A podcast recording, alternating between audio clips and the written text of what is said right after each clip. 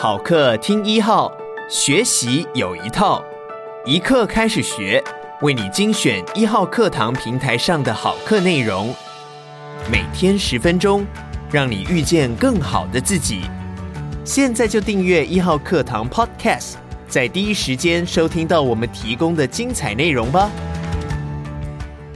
接下来请听团圆坚果创办人刘家生的。小额电商从零到一。Hello，大家好，欢迎回到小额电商零到一。我是家声 Samuel。上一集我们聊完创业前必备的精神与概念，先打了一剂预防针。接下来在这一集，我想要跟大家分享，如果要创业，电商为什么是你的好选择？第一个理由是，电商创业比开一间实体店面，它所花的成本相对低上许多。实际举例来说，你可以试着想象，在台北东区精华地段租一个最好、最多人流的店面，需要多少租金呢？需要下多少功夫才能把客人请到店里面来？需要几个优秀的服务人员、几项优秀的产品，才能说服消费者掏出钱包？但在网络上，只要有不错的消费流程及产品，就可以让顾客产生购买行为。其次是。电商的成长空间与幅度比实体店面大很多很多。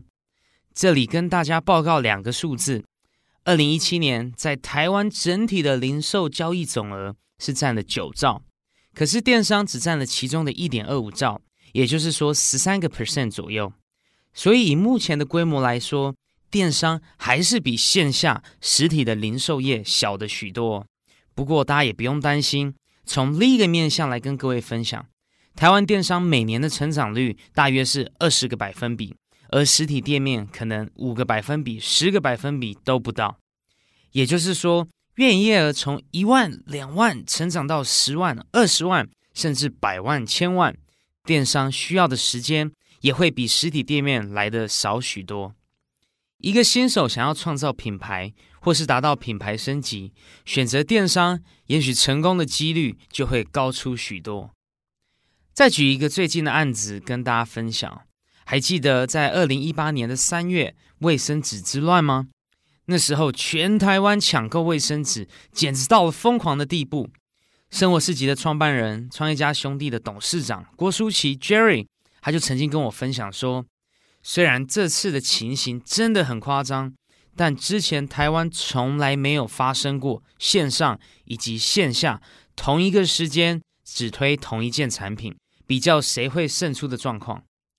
这次的卫生纸之乱是台湾电商第一次有机会展现实力，也一定会成为往后的经典案例。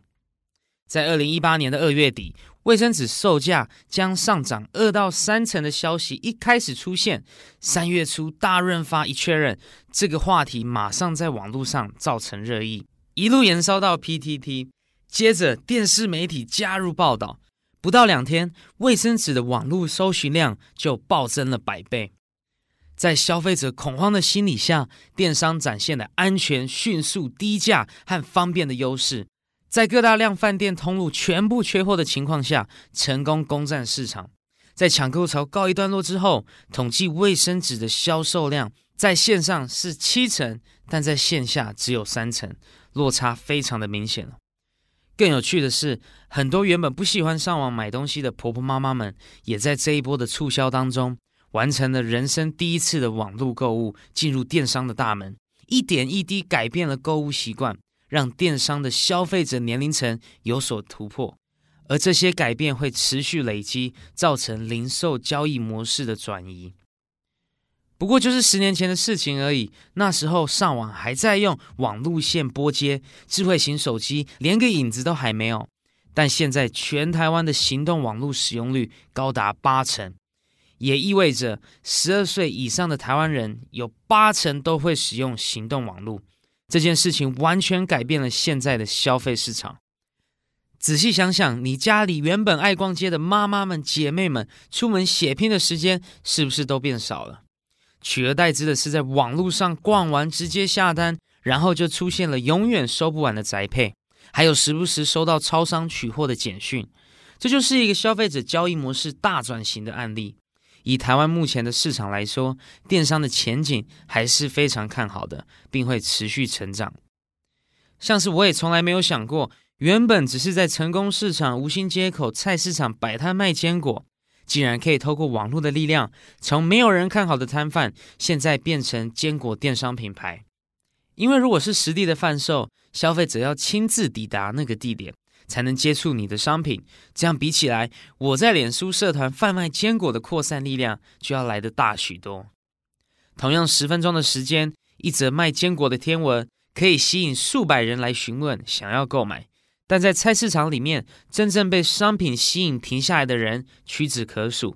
也因为网络的扩散，触及力太强，让团圆坚果的名声迅速累积，所以后来甚至有办法到中友百货、威风百货贩售。也在大道城开设了第一间实体店面。最后，我们签下全台十家大圆百的经销权。如果没有网络的帮助，按照传统的创业方式，我是绝对不可能在这么短的时间里面就达到这个里程碑。现在仔细想想，还真是觉得不可思议。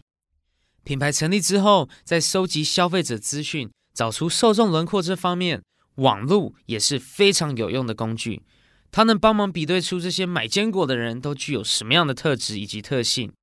比方来说，最主要会买单的年龄层落在哪里，性别的比例又是多少，都买什么样类型的商品比较多等等，这些资讯都可以透过网络一网打尽。而为了扩大消费者族群，运用网络投放广告的成本也比传统广告相对低，好操控，又能看出成效，因此可以快速的扩大市占率。以上所说的都是用电商创业的好处，但是大家也不要被美好的前景给冲昏头了。有一期的商业周刊的标题是这么说的，分享给大家。他写道：现在网络世界当中已经没有肥美的大单，只有越来越精准的小单。因为和其他的产业比起来，电商的入门门槛相对低，自然竞争者就会比较多。在这么多的竞争者当中，有九成以上的电商不知道自己在顾客心中的定位，不清楚自己的短处，不明白顾客为什么来又为什么走，常常挖东墙补西墙，陷在恶性循环当中，最后连怎么失败的都不知道。电商的好坏是由系统、物流、产品、服务等等各方面的品质所决定的。好的产品只是电商一刚开始和别人竞争的最基本条件，接下来就要比的是物流快不快速、体验够不够顺畅、服务够不够贴心等等，更多产品以外的附加价值。现在的电商已经不只是把东西卖得出去就好，要时常提醒自己，你卖出去的不只是产品，而是整体的服务。一定要把每个环节都做到非常的完善，符合消费者的期待，才能建立一批忠实顾客。所以说啊，真正了解你的产品，了解自己的定位和目标受众，才是经营电商的关键。这也是我后面会陆续跟大家详细分享的部分。我是 Samuel，我们下一集再见喽，拜拜。感谢你收听一课开始学。鼓励你现在就下载一号课堂 APP，收听刘家生的小额电商从零到一完整课程吧。也鼓励你把一号课堂 Podcast 分享给你的亲朋好友。每天十分钟，遇见更好的自己。一号课堂。